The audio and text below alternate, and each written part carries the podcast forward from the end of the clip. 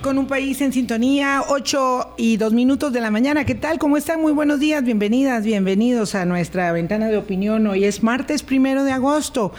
Y por supuesto, en esta mm, cita previa a la conmemoración de los 388 años del hallazgo de la mm, eh, Virgen de los Ángeles, pues mañana tendremos un programa al efecto. Se los recomendamos mucho porque la verdad eh, lo grabamos, lo grabamos ayer.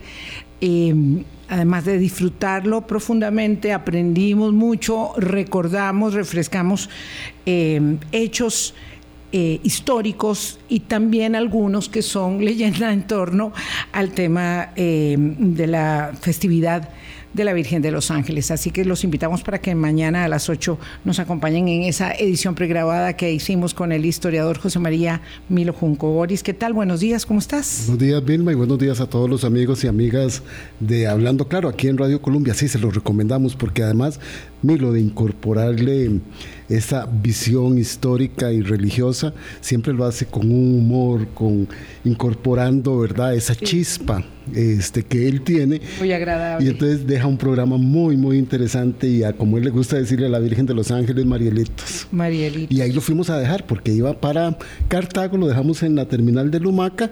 o sea que no iba caminando definitivamente. No, iba en bus para ayudar a, a los arreglos florales y previos.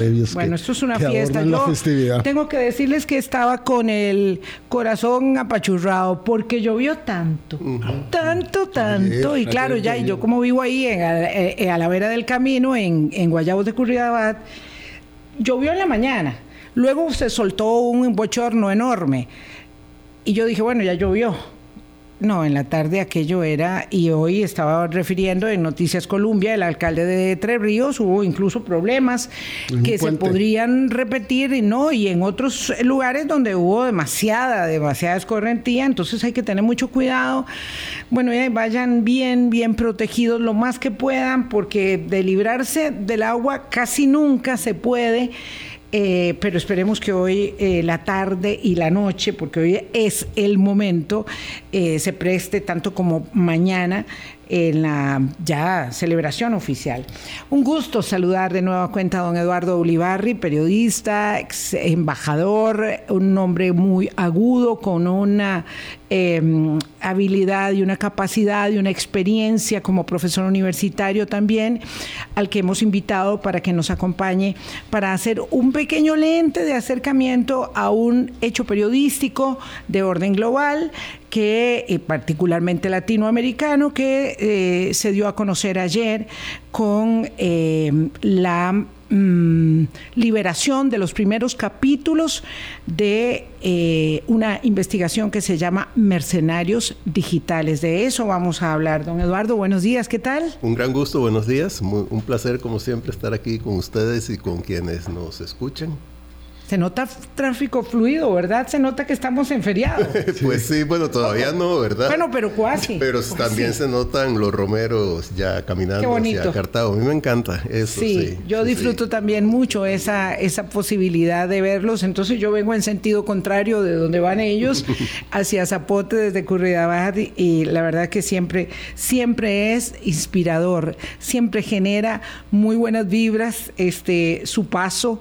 Eh, y la gran cantidad de dispositivos de todo tipo, alimenticios y de recolección, y bueno, cómo se ha depurado esto eh, de verdad en la celebración más importante de la eh, idiosincrasia de la cultura costarricense, es impresionante, ¿verdad? Sin duda, sin duda, porque no estamos solo ante un fenómeno religioso, que obviamente lo es, sino también, como usted dice, un fenómeno cultural. Es parte de la, de la identidad nacional y eso hay que reconocerlo. Claro, yo creo que por eso todos lo observamos con, con respeto, ¿verdad? Con una dosis como de reverencia frente a aquellos que hacen el esfuerzo de caminar. Ayer me fui en Uber. Eh, tenía que llegar rápido y me dijo el eh, taxista eh, que encontró personas, venía de, de, Alajuela, encontró personas del camino, entonces estaba sorprendido y le digo, uy, de mucho más allá. Desde Guanacaste, desde San Carlos, desde el sur también. Yo ayer presté mi carro, presté mi carro y lo tenía que ir a recoger allá por la sabana. y venían los romeros de Ah, te tocó ver a los de Tilarán, son de los más conocidos como los de Zambito, todas esas conglomerados de gente que y se otro grupo que venía de Ojancha y viene un carro adelante, ¿verdad? Me uh. imagino que con todos los, ah, los equipamientos y, los alimentos de ellos y van adelante como para ver que antes eran que antes eran caballos. Que antes eran caballos. Sí porque claro se los dejamos ahí puesto la primera romería más o menos data de 1639, eh, de acuerdo con los que, lo que nos contaba Milo eh, para el programa de mañana, empieza en Curridabá. No conté al final, solamente va empezó ahí.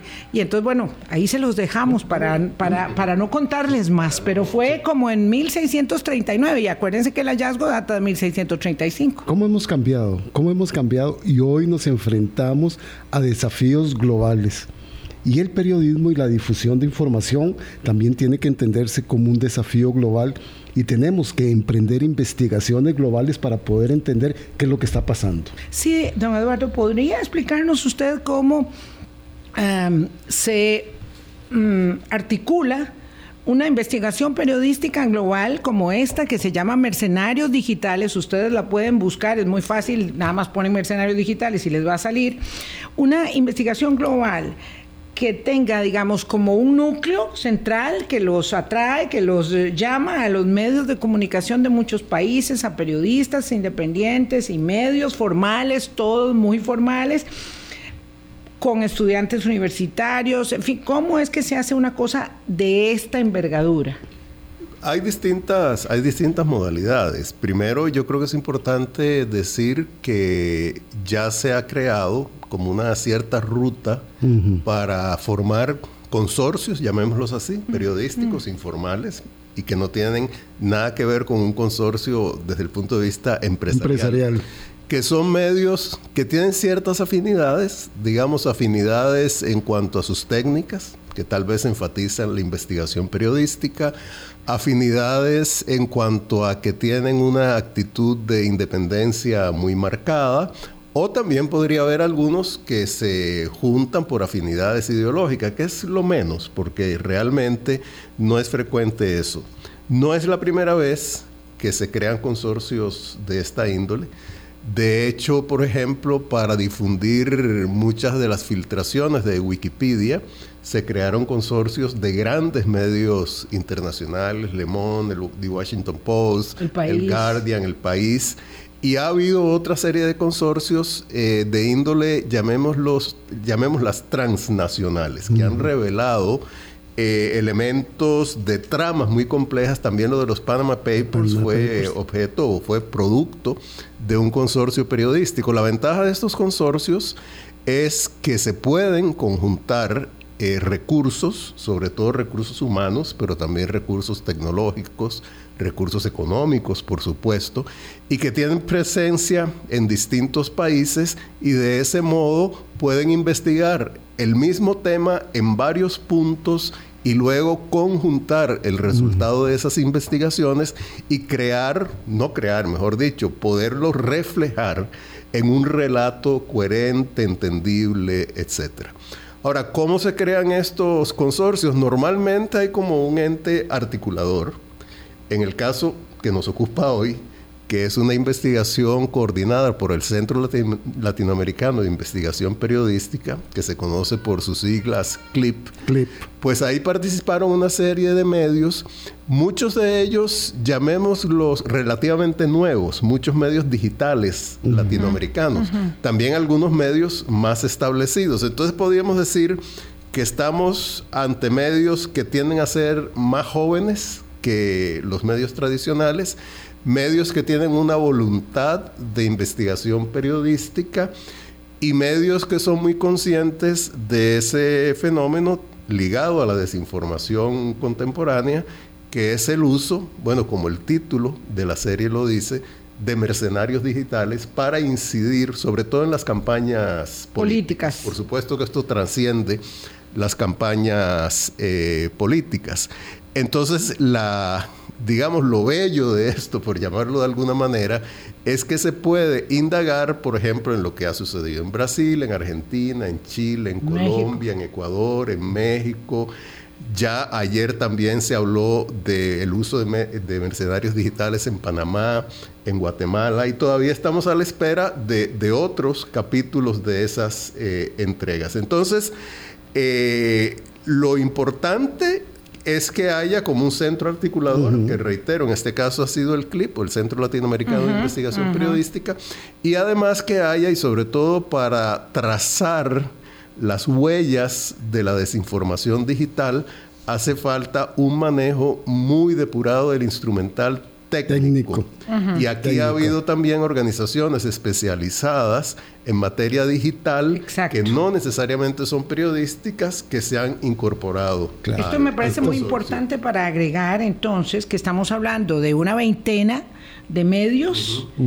de cinco organizaciones especialistas en pesquisas digitales, ¿verdad? Ya ahí se apropian eh, o interdisciplinariamente se implican eh, otros equipos de trabajo más allá del periodístico, digamos, como tradicionalmente se conceptualiza, aunque por supuesto hay periodismo de minería de datos, por supuesto, y ahí es tan vasto, ¿verdad? Hay que explicarlo, que hay también participantes como mm, como peones finos del trabajo de elaboración de este, de este em, especial de mercenarios digitales, estudiantes de maestría, ¿verdad? No son de primer ingreso ni mucho menos, de la Universidad de Columbia en los Estados Unidos.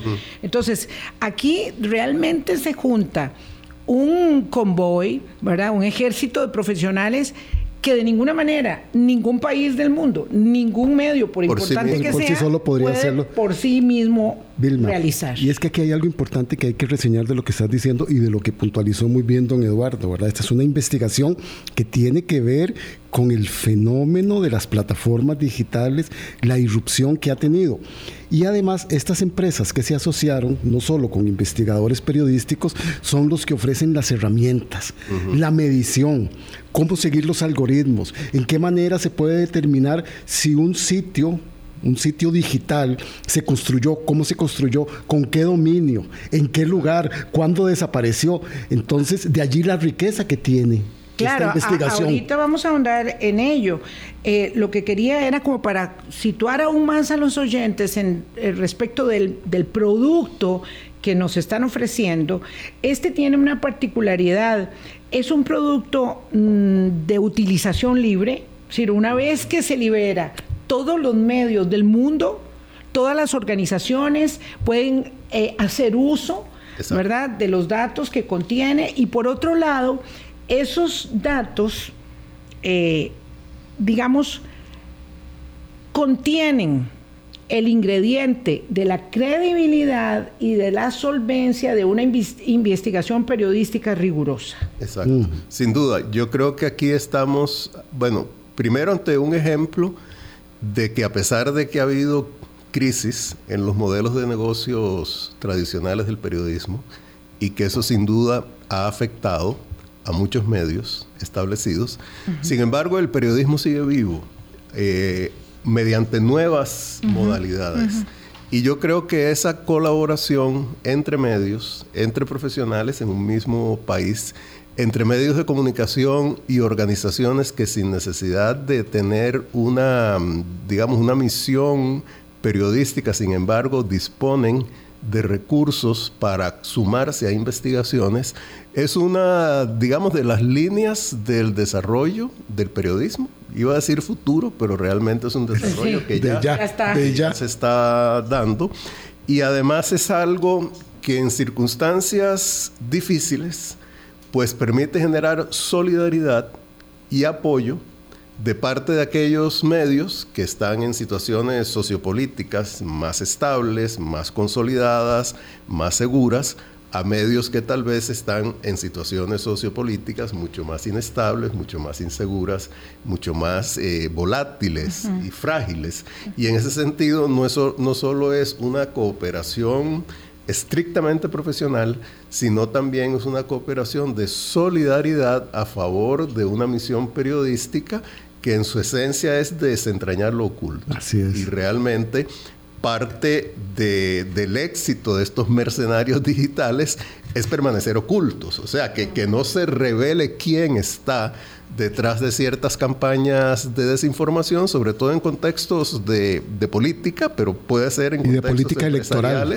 A veces también esto se utiliza con propósitos de, vulnerar desde el punto de vista de competencia económica a otra empresa. O sea, no estamos solo en el ámbito de la política, pero sin embargo es en el que más se ha utilizado. Entonces, cuando se revela lo que hay detrás de esas tramas, esas tramas se caen por sí mismas. Y eso es muy importante en este entorno de desinformación en el que vivimos inmersos en todos los países con distintas magnitudes. Claro, porque a diferencia de como explicaba don Eduardo, la investigación de los papeles de Panamá, donde se va haciendo un registro de los de las cuentas, de las rutas bancarias y demás, en lo digital es más complicado porque existe la posibilidad de que queden ocultos. A mí me gustó mucho cómo sintetizan ellos, Vilma, para que la gente vaya entendiendo cómo sintetizan este trabajo. Dice que Mercenarios Digitales cuenta quiénes son esos manipuladores transnacionales, cómo operan las máquinas de las influencias, cómo se cuelan por los puntos flojos de las plataformas y cómo han contribuido a exportar agendas políticas engañosas. Exacto, sí.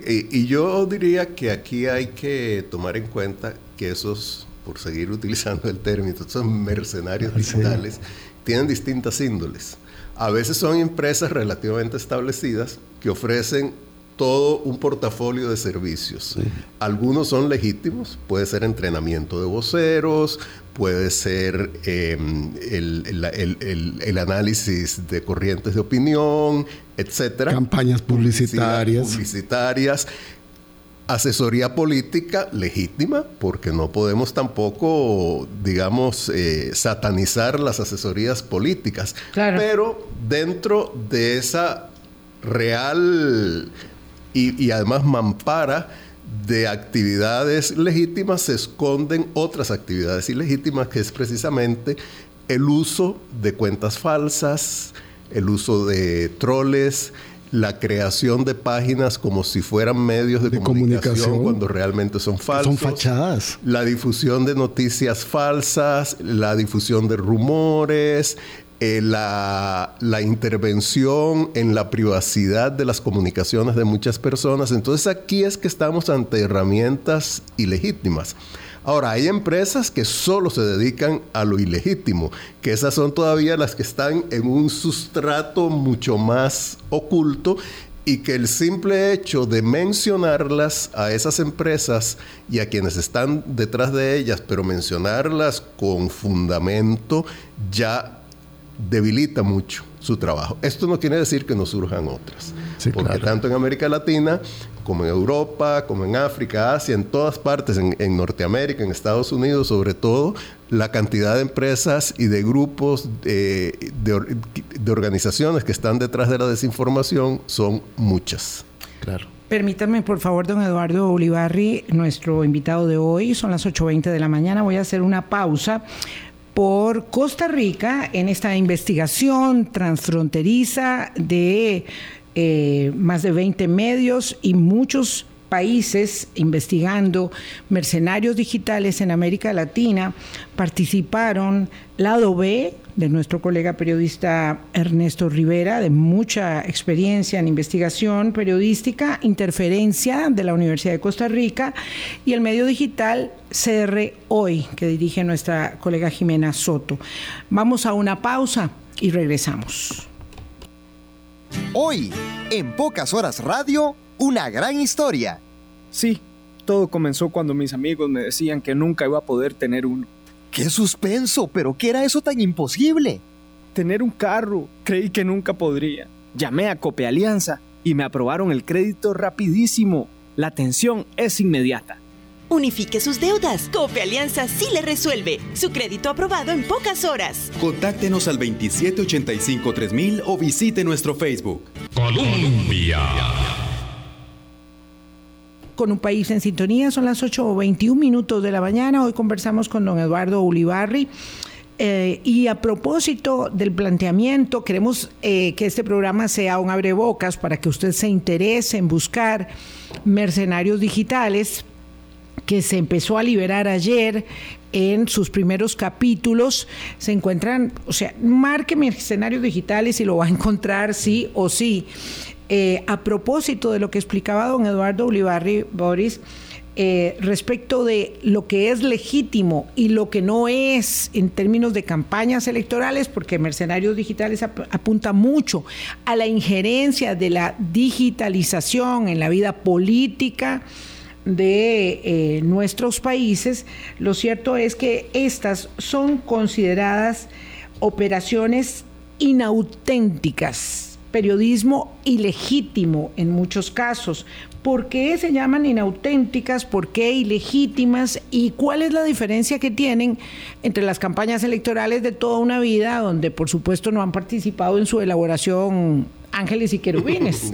Porque la política es lo que es. Por supuesto. Vea, tal vez eh, de una manera muy sintética y, obviamente la síntesis a veces deja por fuera detalles, pero yo me atrevería a decir lo siguiente, la, asesoría político-electoral legítima consiste bueno, en personas expertas que hacen análisis de los estados de opinión de un país, hacen análisis de los candidatos que se están enfrentando, obviamente trabajan para un candidato, detectan las fortalezas y debilidades de ese candidato, detectan las fortalezas y debilidades de los otros, las percepciones, estructuran un conjunto de mensajes. Muchos de esos mensajes pueden ser exagerados, muchos de esos mensajes pueden ser positivos, otros pueden ser negativos y de ataque, porque en parte la confrontación política es ataque, eso hay que, hay que reconocerlo inciden en todo lo que es la plataforma mediática que se selecciona, los símbolos que se van a utilizar y a partir de ahí, reitero, esto es una síntesis muy apretada, a partir de ahí pues van siguiéndole el pulso a la campaña y asesorando a sus candidatos. Por supuesto que esos candidatos responden a determinadas plataformas de partido, tienen determinadas ideas, etcétera, etcétera, tienen determinados objetivos. Cuando en este, digamos, en este conjunto, de técnicas, de procedimientos, entran la falsificación, mm. entran eh, la manipulación de la verdad, entra la intervención en la privacidad de las personas, entra el propósito deliberado de manipular, de crear eh, mamparas falsas, de establecer cuentas digitales que no tienen detrás de ellas personas, sino que lo que tienen son robots. Y entran además la deliberada falsificación de hechos para implantarlos en los medios y a partir de ahí comenzarlos, digamos, a potenciar mediante cámaras de eco que están constituidas por esos medios falsos o por páginas de Facebook o que además tratan de utilizar las mensajerías personales como WhatsApp, Telegram, por ejemplo, para difundir esos mensajes, ahí estamos ante mercenarios digitales. Es cuando, cuando uno trata pues de eh, utilizar una, una manipulación, utilizar los embustes como arma política. Y ahí no es que esto sea nuevo, porque el embuste, la mentira, la manipulación siempre ha existido. Siempre ha estado. Lo que pasa es que con el uso de las herramientas digitales hay un potencial de difusión impresionante de estos instrumentos y además uno como usuario que prácticamente todos somos en mayor o menor medida de redes sociales, uno puede llegar a convertirse sin intención en difusor de esas mentiras por la facilidad con las que muchísimas personas le dan retweet o comparten mensajes que les llegan sin tener ninguna garantía de que la fuente de esos mensajes es legítima y no ponerse a averiguar un poco sobre la lógica interna de esos mensajes. Sobre todo porque parecen muy verdaderos. Es que ahí ese es el punto. Ese es el punto. Simulan una realidad que no es cierta. que es mentira, utilizando el potencial de las plataformas digitales, entonces aquello se disemina de una forma tan impresionante y en esta investigación, ¿verdad? Ellos están haciendo el recuento de cómo estos mercenarios digitales hacen simulan, porque no es construir, porque el periodismo sí construye realidades, simulan realidades de candidatos, de gobiernos y de personajes políticos. Esa es parte también de la riqueza de mercenarios digitales que lo focaliza ahí. Sin duda, sin duda. Y además otro elemento que, que no mencioné ahora es el uso de mensajes de odio. Mm. La promoción de la crispación, de la polarización, para tratar de que, como dice el refrán, en ese río revuelto alguien tenga ganancia.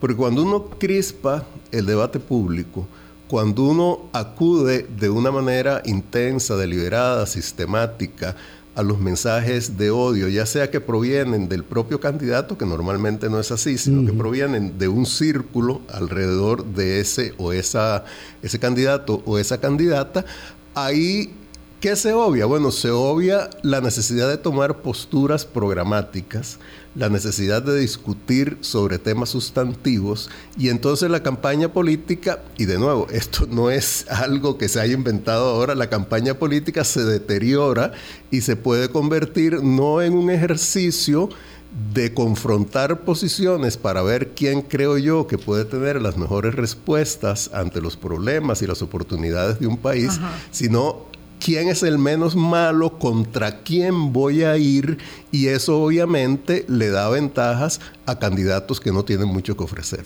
Y además, en la línea de la ilegalidad, perdón Vilma, en la línea de la ilegalidad, por estar haciendo uso ilegítimo, incorrecto de la información, de la desinformación, de los mensajes de odio, muchas de estas causas llegan a judicializarse. Y además, parte de las investigaciones que ya han sido liberadas, don Eduardo, nos indican que muchas de estas empresas consultoras, muchos de estos mercenarios acceden a presupuestos públicos. Exacto. ¿Verdad? Y ahí hay otro delito. Sí, en, esta investigación se documenta muy bien un caso de Bolivia, de una empresa Neurona, digamos, que ha prestado servicios a gobiernos de izquierda autoritaria en términos generales. Que, nace en México. y se, y se va a trabajar. Bueno, se crea un medio digital que se llama Revolución 3.0, que es como su carta de presentación, y a partir de ahí trabaja con el, bueno, con el gobierno de Evo Morales, cuando Evo Morales era presidente, en la campaña de Evo Morales, con Rafael Correa, trabaja también con, Maduro? con candidatos de Morena en México, con Maduro, pero el caso de Bolivia es muy interesante porque entraron eh, para una campaña política, el candidato Evo Morales ganó, y resulta que de pronto le empezaron a llegar contratos de organizaciones gubernamentales, o sea, con fondos públicos, hasta cierto punto pagaron los honorarios de la campaña. Eso se, dio a conocer, una investigación, pero sin embargo no llegó a nada porque pareciera que la evidencia no era suficientemente... Pero de millones de dólares. Sí, sí, millones de, de millones de dólares, claro. De decenas de miles, millones, millones de dólares. O sea, que detrás de alguna de estas empresas también hay esquemas de uso indebido de los recursos públicos, o sea, de, casi que de estafas a los ciudadanos que son quienes con sus impuestos pagan eh, los presupuestos. Pero sigamos en ese tema, eh, para que nos sirva el ejemplo para, mm, digamos, eh, en el ejercicio de estimularlos a ustedes a buscar mercenarios digitales y sus diferentes capítulos, eh, poder establecer la pertinencia que tiene el asunto. Eh, esta empresa, ¿verdad? Eh, que, se, que se reproduce en diferentes países del mundo. Después se dan cuenta los periodistas que llegan a hacer las investigaciones que no tiene edificio, que ya el, lugar lo están alquilando, no, desapareció, ¿verdad? Este mm, se va posicionando y el negocio que hace, que lo hace tan atractivo para los políticos inescrupulosos, es que va comprando dominios web, ¿verdad? Va adquiriendo dominios web, va montando aparentes medios de comunicación digitales, y medios de noticieros, noticieros que son, digamos, como flor de un día. De pronto ahí aparece, el, no sé, la hora del amanecer. Exacto. Y mira, un nuevo medio que se llama La hora del amanecer. ¿De quién será? Ya, eh, eh, es de Pedro, Pérez. Ah, oh, mira. Pero resulta que La hora del amanecer con eh, esta tarde eh, a la hora de, de sí, llover y otros más empiezan a replicar los mismos contenidos. Cambian la foto, cambian el título, los textos son los mismos, se agudizan mucho en campaña, demeritan. Porque a mí me impresionó, por ejemplo, el ataque y el poder, trato de dimensionar que ha tenido esto sobre la presidencia de Guillermo Lazo en Ecuador, que ha sido atacado desde que estaba en campaña durante toda la presidencia y hasta el día que fallezca seguramente, ¿verdad? El señor Lazo.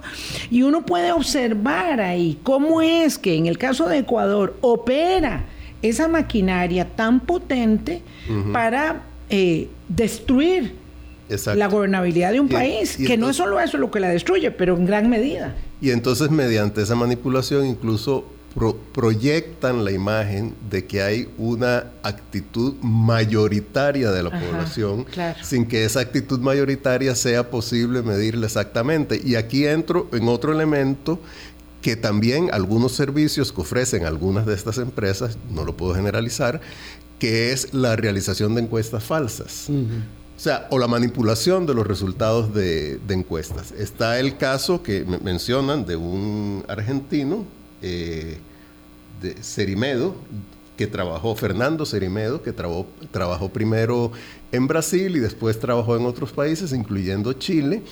Y resulta que cuando estaba discutiéndose la posibilidad de convocar a una Asamblea Nacional Constituyente, después de los disturbios que hubo en Chile a finales de 2019 eh, y era un hecho que había corrientes mayoritarias muy fuertes a favor de esa constituyente.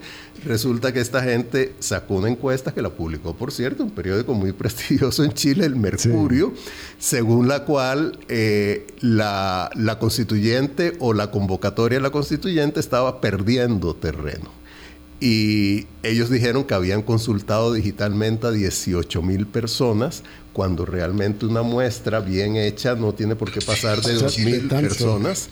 Y, y, bueno, y los resultados fue que un 70% de los chilenos eh, aprobaron la convocatoria esa constituyente. Lo que pasó después es otra cosa, ¿verdad? Porque fue un fracaso.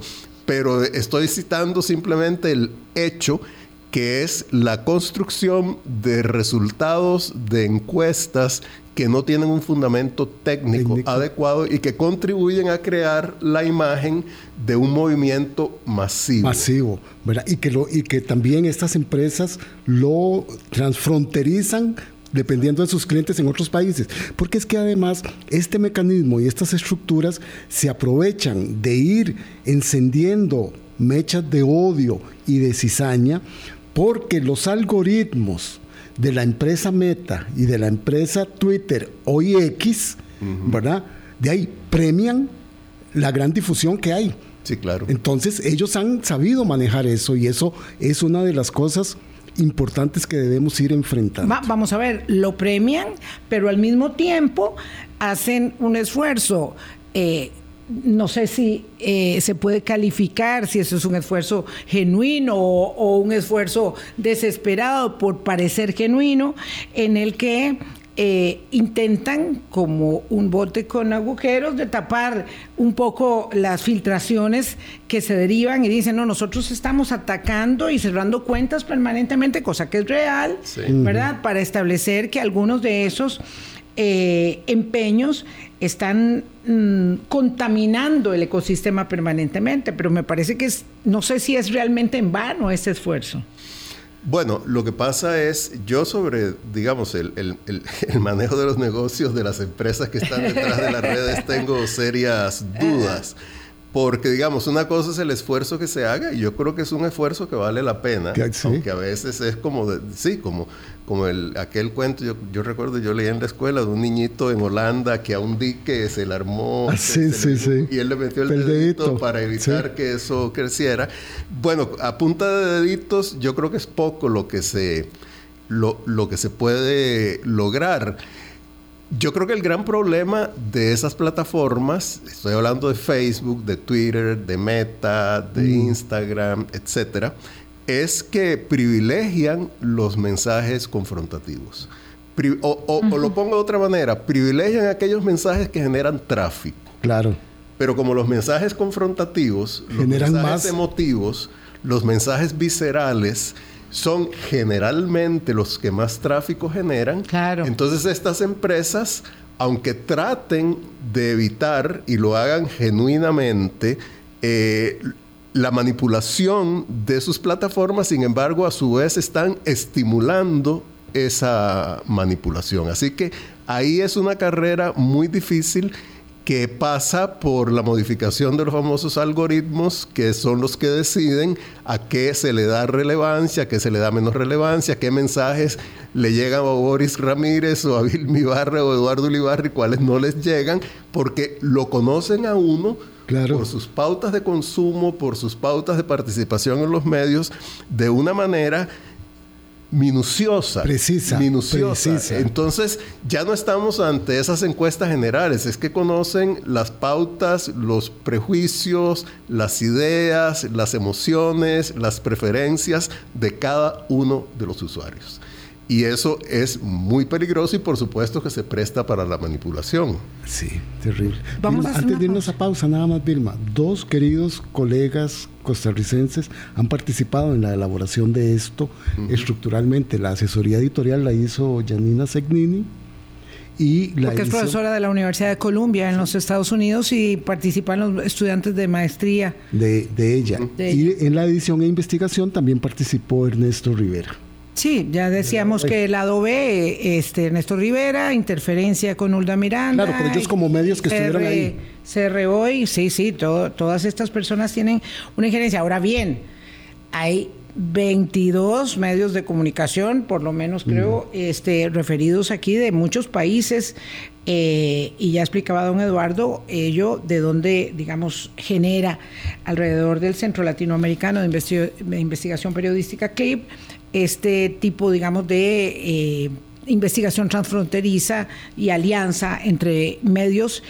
Eh, y vamos a hacer una pausa en este momento para venir luego con las afectaciones que causan. Es muy interesante porque nos dice también una persona, uh, y ya le voy a leer algunos de los comentarios a don Eduardo para que se refiera a ello, tengan mucho cuidado, cuídense mucho, porque los ataques de odio que hay en este momento, en, mientras estamos emitiendo el programa, y conste que yo nunca eh, mm, me distraigo viendo los comentarios durante la entrevista eh, y me puse a verlo porque alguien nos advirtió es realmente impresionante, es impresionante. Digo, si a alguien no le gusta, y yo siempre señalo esto, somos una ventana de opinión de una vitrina grande, si a alguien no le gusta, mm, puede no escucharlo, ¿verdad?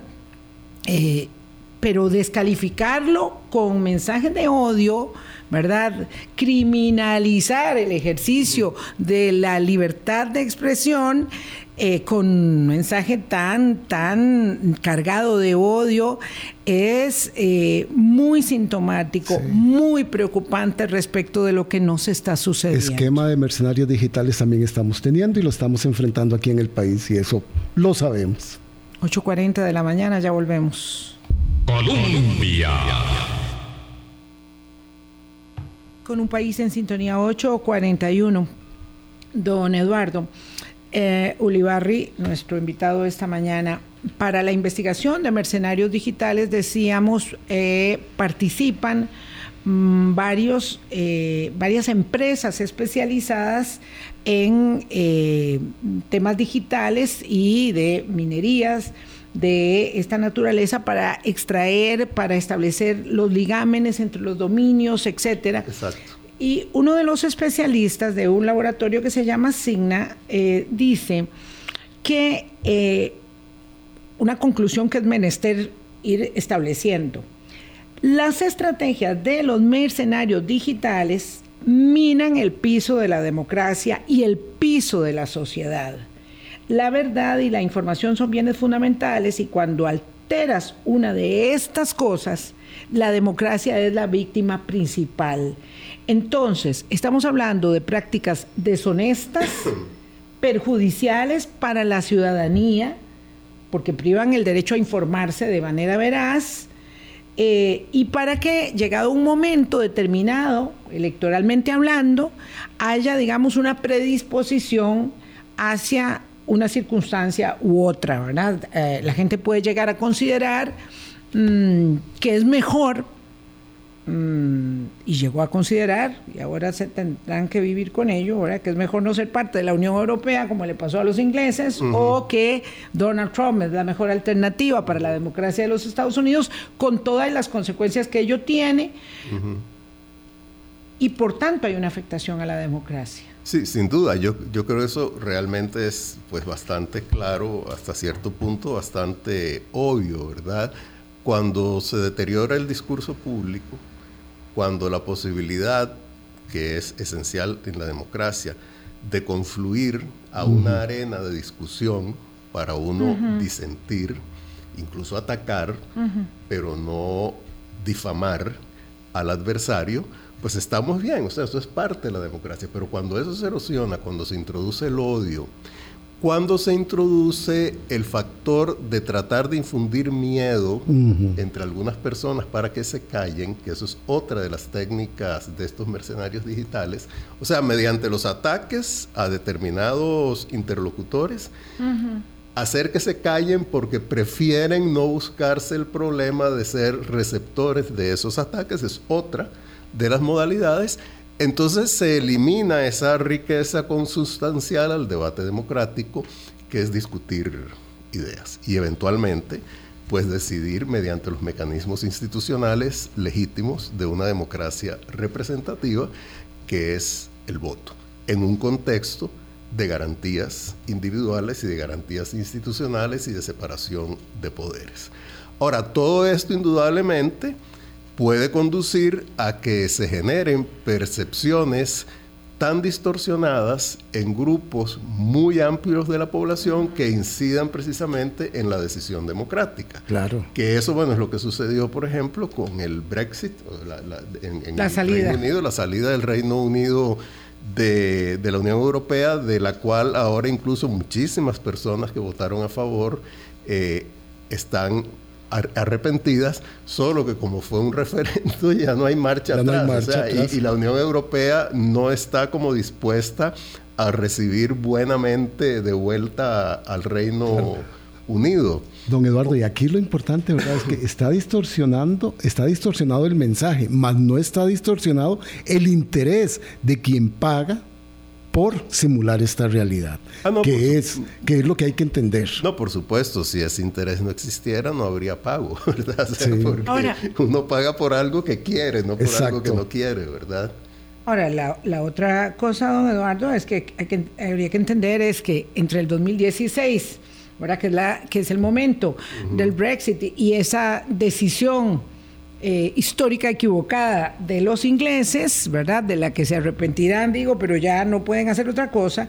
Y el 2023, estamos hablando de una ah, enorme sofisticación de los aparatos, de la digitalización para llevar adelante el ejercicio de comunicación mercenaria. Sí, exacto. O sea, esto, esto cada vez es más atemorizante y peligroso. Sin duda. Ahora, digamos, una, pregunta que, que, no se ha planteado aquí, pero que yo me atrevo Por favor, profesor, por favor. Ante esto, ¿qué hacer? Exacto. Bueno, yo creo que a veces uno se siente agobiado. Y digo, uno, cualquier persona que crea en el debate democrático y en la decencia cívica, etcétera.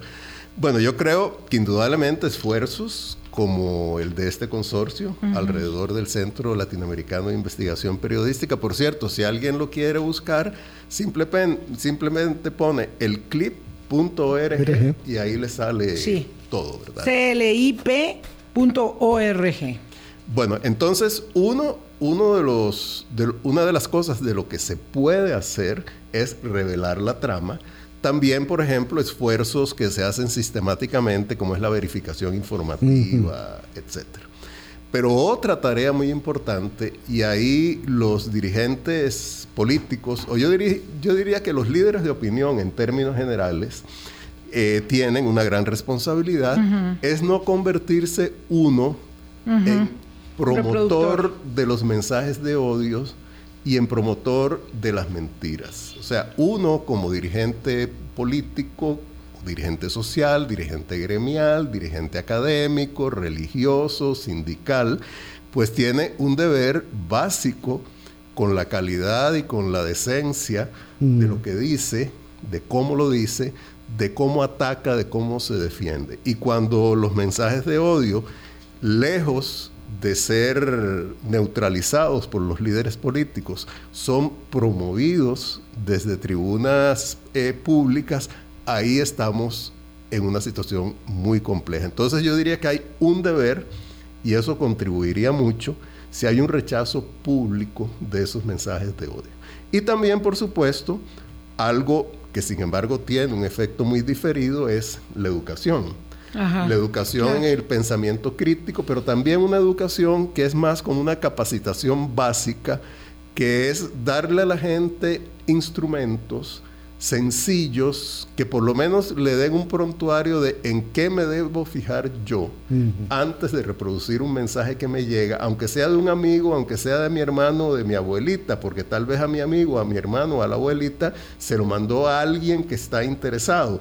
Entonces, ¿en qué me dejo fijar yo antes de reproducir mensajes? Porque desgraciadamente los seres humanos tenemos una serie de sesgos cognitivos y emocionales y uno de ellos es darle preferencia a aquello que coincide con nuestras ideas, con nuestros prejuicios. Pero tenemos que ser muy cuidadosos, ¿verdad? No porque alguien coincida con nosotros, ese alguien lo que está difundiendo es, cierto. legítimo. Y en eso tenemos que ser muy, muy, muy severos y muy rigurosos y, cuidadosos. Claro, pero ese es el deber ser, don Eduardo. Mi inquietud y lo que me abruma es ¿quién está haciendo esa tarea? Digo, el sistema educativo no está haciendo esa tarea. Entonces, las personas no solamente están decepcionadas porque pensaron que la democracia era más de lo que es, sino que además están siendo presas y víctimas. Muchas de las personas que están escribiendo aquí, eh, yo me atrevo a señalar que están imbuidas de propósitos genuinos, pero muy ignorantes. No, Vilma, Digo, es que, perdón, lo tengo que decir de esta manera, don Eduardo, mm. porque, porque es, es, es algo tan crudo, tan, tan... Eh, bueno, eso en la medida en que sean personas. Exacto. Porque a la larga no son personas. claro, es que no, aquí yo tengo ya dos... Cuentas automatizadas. aquí ya tengo ya dos identificados. Exacto. Que no, son, que no son personas. Exactamente. Cuando son personas vale muy bien lo que decís, Por supuesto, pero entonces hay unos que no son y otros que sí son, que se van plegando. Sí, sí. Sí, claro. Porque se te contagia, se te pega. Sí, desgraciadamente es así. Entonces, ¿quién lo está haciendo o quién debería hacerlo? Claro, cada uno en su uña de perímetro hace lo que puede, como nosotros lo estamos haciendo en este momento, pero es muy insuficiente. Sí, es insuficiente, eh, sin duda. Eh, ahí es donde yo creo que también, eh, si, si la tarea, llamémosla pedagógica, de pedagogía cívica, viniera de los dirigentes, calaría mucho más. Claro. si viene simplemente del ciudadano común. Claro. entonces, lo que pasa es que hay muchos dirigentes que no quieren asumir esa tarea o que más bien asumen la tarea inversa. Sí, contrario La propagan. De exacerbar, de exacerbar los claro, claro, o de acudir a estas plataformas. Un, un, aspecto, perdón, que, que no hemos comentado sobre esta investigación y que a mí me parece muy interesante en cuanto a las tareas de estos eh, centros especializados en, trazabilidad digital, es que hay como una especie de, trabajo eh, casi que forense, en el sentido que es dar trazabilidad hacia atrás para poder detectar los vínculos. Y ese trabajo forense, esa revelación, yo creo que es muy, muy importante. Muy valiosa. Sin embargo, sí, muchas veces ¿Qué les diría? Aquí sucede un poco cuando uno es fanático de un equipo de fútbol. Yo me hago fanático y ya puede pasar cualquier cosa, con ese equipo. Puede desempeñarse pésimamente, pero yo me mantengo como fanático. Igual cuando ya yo he dado el salto de convertirme en fanático de una causa, de un personaje, de un dirigente, de una idea, de un partido, que eso es lo que sucede con Trump en Estados Unidos la persona puede ser acusada, condenada, se puede y, y sin embargo yo mantengo mi adhesión porque dejar de esa adhesión, salirme de ahí, me implica un costo cognitivo y emocional que, no, estoy, dispuesto, a pagar. De pronto me desarticula toda mi vida. Claro, porque además esta adhesión apasionada genera un sentido de pertenencia que no tenía. Exactamente. Y ahora somos parte de, de estos nuevos nosotros. Y aquellos son los otros. Y, por eso, por eso es que estas empresas, ¿verdad? Eh, que como el caso de Neurona, que, referíamos hoy en el programa como uno de todos los que eh, Mercenarios Digitales descubre, estas empresas también están en el objetivo de quienes les pagan apuntando a la crispación. Sin duda. Son lo que ellos llaman cámaras de eco para apuntar a la crispación, a la polarización, para que sepa que usted hoy, odiando, tiene un sentido de pertenencia, descalificando, insultando, tiene un sentido de pertenencia que antes no tuvo, porque estaba excluido, pero ahora es parte de un nuevo pueblo, de un nuevo nosotros. y un título muy, muy adecuado, Mercenarios Digitales, porque el mercenario trabaja por paga no por proyecto, no tiene escrúpulos. Ideas tampoco. Ni por ideas. No una cosa muy transaccional. Es, es, le pagan y no importa quién sea el que le pague. hablando a usted, y, no sé si tenemos tiempo para un, minuto para cierre.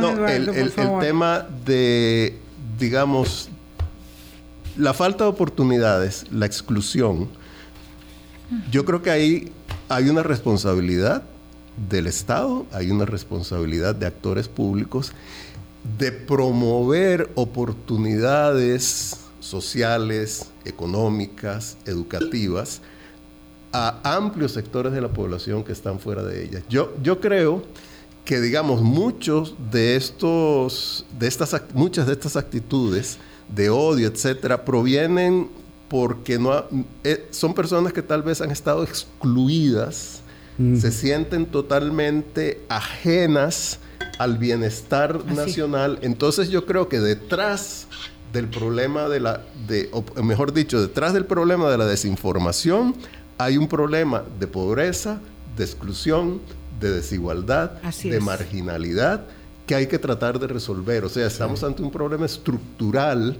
que todos los actores, pero aquí yo diría que las políticas públicas son las fundamentales, hay que tratar de mejorar esa situación de la población, porque a, menos oportunidades, a mayor exclusión, a mayor decepción con el Estado, con los servicios, mayor posibilidad hay de que yo busque mi identidad mediante el odio y no mediante la promoción de una causa positiva. Muy buena explicación, don Eduardo, y también hay que sumarle a otros grupos, a otros grupos organizados que sí eh, conviven y apoyan ideas de estos líderes que quieren seguir creando división. que son de la izquierda, que son de la, derecha, de todo lado. También hay grupos organizados, organizaciones de la sociedad civil que están haciendo cosas muy buenas y eso, o sea, tampoco podemos eh, sumergirnos no todo está perdido. en un entorno de pesimismo. Yo creo que en ese sentido Costa Rica es una sociedad muy rica con un tejido de organizaciones de la sociedad civil muy vigoroso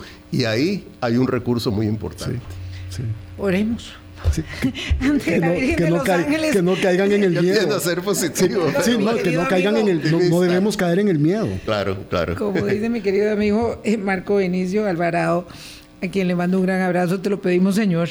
Este, no, no, realmente a veces este, eh, hay, hay mm, eh, de ahí se siente uno un, poco avasallado por este tema, pero sí hay que tener el empeño y la determinación y la convicción de que, como dice el Latino Barómetro, todos estos eh, procesos de retroceso democrático son temporales y de ello vamos a salir, vamos a ver, lo menos heridos posibles. Pásenla muy bien. Mañana, para ver si no hay tanto odio en la red, vamos a hablar con Milo Junco del Día de la Virgen de los Ángeles. No sé si también contra eso la van a emprender. Pero bueno. Sea feminista o feminazi. Sí, tal vez, sí, sí, tal vez le indilguen a la pobre Virgen alguna connotación, ¿verdad? Este, eh, pero bueno, y si no, pues como es feriado, a lo mejor descansan un poco los mercenarios digitales. Pásenla muy bien, hasta mañana, chao.